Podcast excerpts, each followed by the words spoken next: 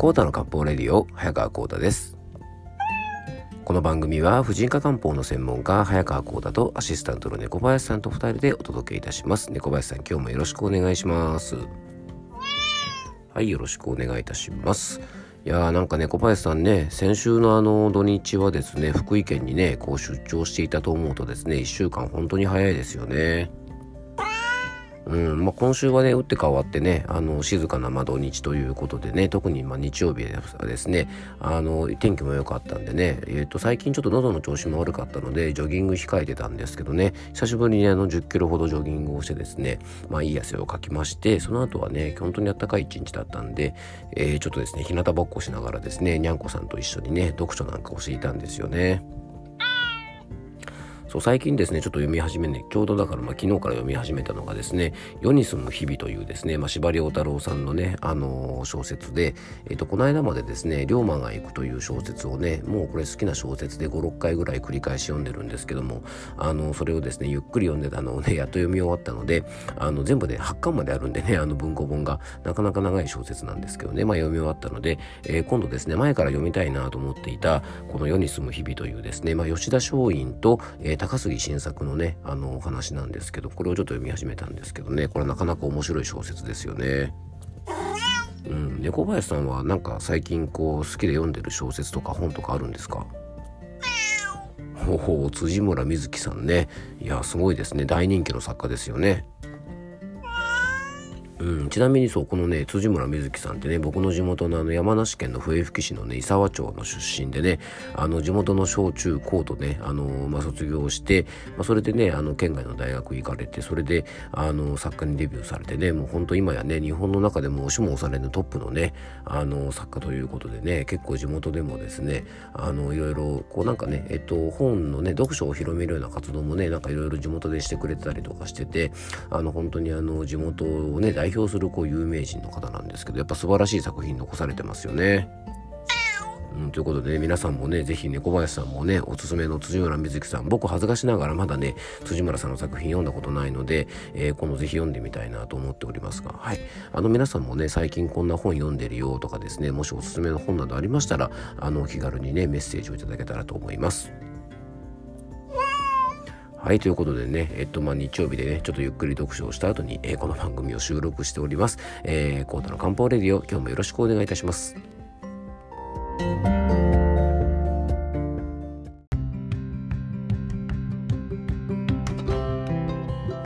はい、それではね、今日の本題に入っていきましょう。まあね、確かにね、林さん、そう、僕もね、あのー、ですね、プロレスを見てですね、漫画を読んで、アニメばっかり見てると思ったらね、皆さん大間違いでね、猫林さんね、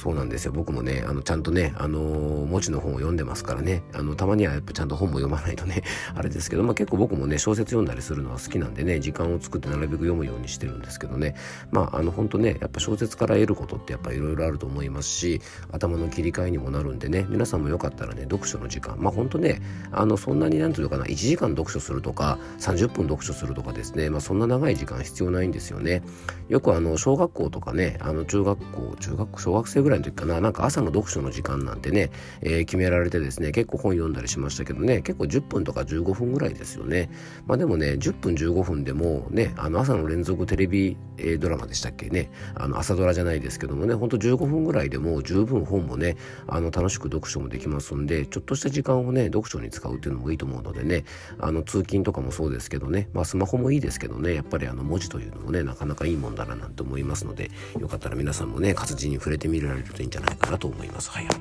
えー、じゃあ今日の本題に行きましょう。今日はですね、養生ネーム、えっ、ー、とね、メリアスさんからのね、メッセージです。えー、編み物とかね、お好きなんでしょうかね。ありがとうございます。ちょっとね、あのメッセージへの回答まで時間がかかっててすいませんでした。じゃあまずはですね、えっ、ー、と、養生ネームメリアスさんからのね、メッセージを、えー、ご紹介したいと思います。えー、はじめまして、ご飯と味噌汁を聞いて、コータ先生のポッドキャストまでたどり着き、えー、楽しく拝聴しております。ようこそたどり着きました。はい、ありがとうございます。はいえー、初めてなのにずうずしくご質問させてください。えー、今日、コータ先生が我慢をしすぎると慢性的な便秘になりやすいとお話しされていたと思うのですが、そういう症状に自覚があるのですが、どのような養生をしていくことが良いのか教えていただけると嬉しいです。えー、もしお話をされていたのを聞き逃していたらすいません。えー、これからも楽しく拝聴させていただきます。厚かましくてすいませんでした。ということでね、あの、本当にですね、まあ、ねあのそんなねずうずしくもないですしね厚かましくも全くないですよメリアさんありがとうございますこうやってね小林さんね質問いただけるのがねほんと嬉しいですよね。はい、ということでね、ありがとうございます。これからもですね、どしどし、あの、ご質問いただけたらと思います。はい。えー、ということでね、あの、まあ、あの、メリアスさんはね、僕の YouTube の相方でもあってありですね、番組はね、あの、100万回再生突破ということでね、すごいですね、ほんとね。あの、さらにですね、もうすぐね、配信2周年記念ということでね、あの、さらにですね、もうすぐあの、お誕生日を迎えるですね、あの、キョンキョンのね、ご飯と味噌汁からの流れで、えー、この番組までたどり着いてくださったということでね、まあ、本当にありがとうございます。ね、癒しのごはみそ、笑いの漢方レディオということでね、あの、これからも楽しんでいただけたらね、嬉しいなと思います。で、ご質問のね、朝の便意などを我慢し続けたり、あとですね、まあ、あのー、それだけじゃなくてね、下剤とか肝腸の乱用などを続けてると、まあ、習慣性便秘といってね、直腸の感受性が低下して、えー、直腸が正常に機能しないことが原因となってね、便秘となってしまうことがあるんですね。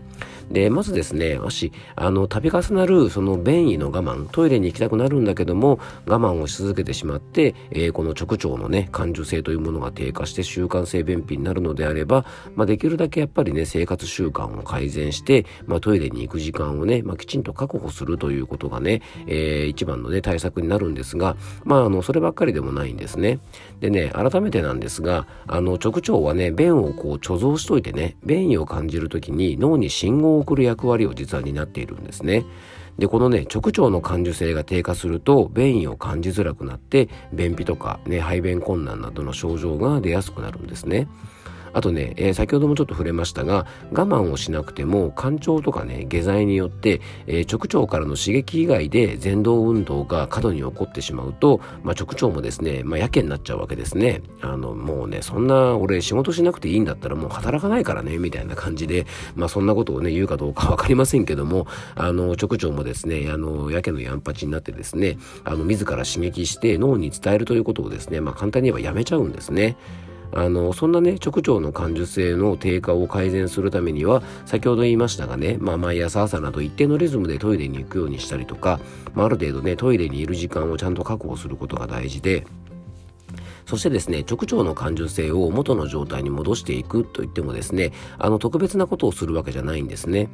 で、直腸も腸の一つなので、まあ、腸来、あの、腸がですね、本来持っている機能をね、まあ、ちゃんと発揮してあげる環境づくりをすればいいわけで、あの、基本はね、一般的な腸活をコツコツ続けること、まあ、例えばね、まあ、食生活の改善で言えば、まあ、食物繊維をね、しっかり含むような野菜とか果物とかね、穀物なんかを、まあ、積極的に食べて、えー、腸の動きを活発にさせることをね、あの、してあげたりとか、あと、まあ、運動習慣ですね。あの、適度な運動を入れることでね、まあ、腸の動きって促進されます。特にね、朝とかにウォーキングするとですね、あの、歩いてる端からね、ちょっとこう催したりするぐらい、朝の排便習慣にすごくつながって効果的です。で、有酸素運動はですね、腸の運動を活発化させる効果があることも分かっているのでね、まあ、そんな習慣を取り入れたりとか、あとはね、定番中の定番ですが、あの、善玉菌が豊富なね、食品、まあ、要は発酵食品品を、えー、積極的にとってね、やっぱり腸内の環境を整えて、まあ、便通を促すというね、ところで、あの、この番組でもたびたびお伝えしていますけどもね、まあ、ヨーグルトとか乳酸菌飲料とかもありますが、やっぱり糖分とかね、脂質とか、あと冷たい状態でやっぱ食べることが多いので、あの、やっぱね、お腹を冷やすというね、ちょっとこれ腸活にマイナスの部分もちょっと含まれているので、えー、できればね、味噌とか納豆とかね、えー、そういう日本の伝統的な発酵食品を積極的に摂る方が僕はね、えー、結構おすすめをしております。でね、やっぱ最もね、肝心なのが、腸がね、こう自ら動けるようないい血流にすることで、あの、便秘でね、善玉菌や繊維質を取るだけで、まあ、改善する便秘というのはですね、まだ立ちがいい方だと思うんです。でね、慢性的な便秘の方というのはですね、今言った一般的な腸活をしてもですね、なかなかダメ。要は、えー、ね、善玉菌を取ったりとか、食物繊維取ったりしても、なかなかダメな方が多くて、結局、センナみたいなね、あのー、そういう下剤を使わないと出ないことが結構多いんですよね。うん。あ、でね、ちょっとこう話が横滑りかもしれませんがね、あの、便秘系のサプリメントとか、あの、お茶とかにはね、ちょっと成分をぜひ気をつけてほしいと思うんです。なんとなくね、あの、まあ、えー、便が出るっていうとですね、まあこれ薬機法の違反になっちゃうので、そういう直接的な表現はしませんが、なんかね、いかにもこう便が出るみたいなね、なんかデルデル茶とかですね、なんかすっきりなんとかね、あのサプリみたいな、そういうのって結構多いんですけども、これね、あの、結構な回数でね、やっぱ厚労省から注意喚起とか、かえー、消費者庁からですね、まあちょっとこう処分を受けるようなメーカーとかがあるんですが、かなりね、下剤に近いような成分とか、えー、日本では認可されてない下剤成分みたいなものがね、あの、ちょっとそういうお茶とかね、サプリメントに入っていて、本人はね、下剤を飲んでるつもりがなくても、結局ね、ほぼほぼ下剤みたいなものを飲んでいて、えー、ちょっと健康被害が出るようなこともあります。あと、ダイエット系もね、ダイエット系のサプリとかお茶とかも気をつけないとね、こういうものがたまに混入してるようなものがあって、えー、結構事件になったりもしますんでね、あの、ぜひですね、ちょっとこういうものにはね、気をつけていただきたいと思います。まあちょっとね、せっかく自分の健康のために取ろうと思ってね、体調を崩してしまったらね、やっぱり残念だと思いますから、あの、ぜひね、気をつけていただきたいなと思います。まあ、そんなね、あの、ま腸の動きなんですが、結局ね、腸の動きがなんで悪くなったのかっていうところで対策を取ることが大切で、あの、漢方薬でね、例えば便秘を改善するときなんかも、ここがポイントになるんですね。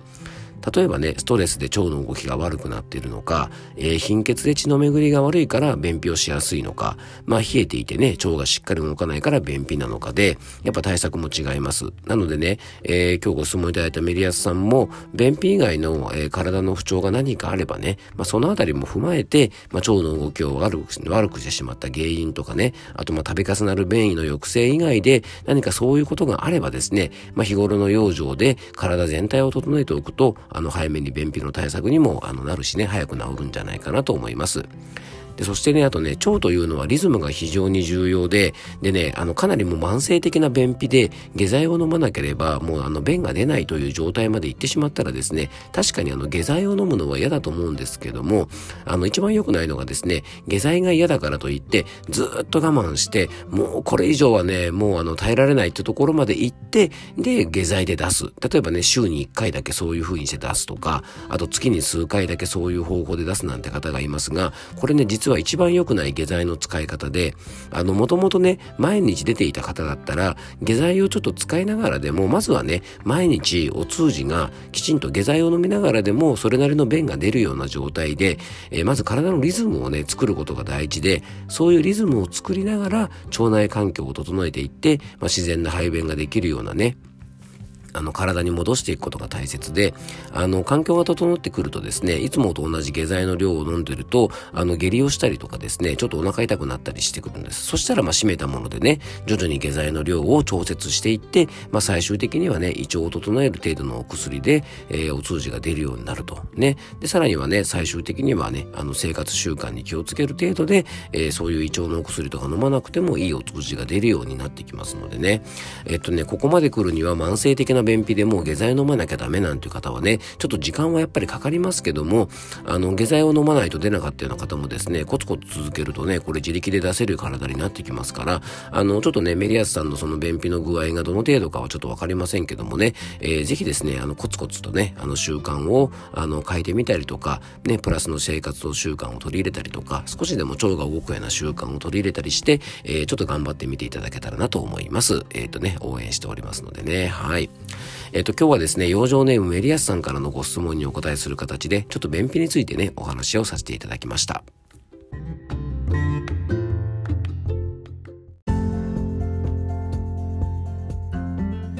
はい、今回もクロージングのお時間です。今日はですね、ちょっと久しぶりかな、あの、ちゃんと便秘の話をするのはね、あの、便秘についてね、ちょっと猫林さんお話ししましたが、どうだったでしょうかね？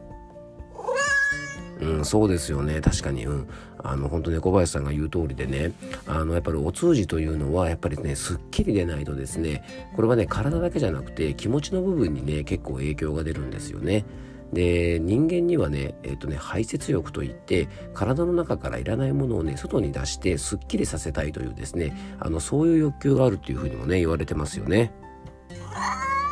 はい、なのでね、まあ、あの通じがすっきり出るっていうのはですね、まあ、あの体もそうですけども気分的にもねかなりあの心地いいというね、まあ、そういう部分もありますので、えーと、便秘でお悩みの方はですねまずはあのお薬ねどうしてもあの下剤使わなきゃ出ないんだったら使いながらでもあのそれなりのリズムで出るようにしていってそこから徐々に、えー、下剤を使わなくても出るようなね、まあ、そういう体調管理をしていくといいんじゃないかなと思いますのであの今日のお話がね少しでもお役に立てば幸いです。危ないちょっと今ね咳が出そうででしたね。危なかった。はい、えー、ということでね今日も聞いていただきありがとうございます。どうぞ素敵な一日をお過ごしください。漢方専科サータ薬房の早川浩太でした。ではまた明日。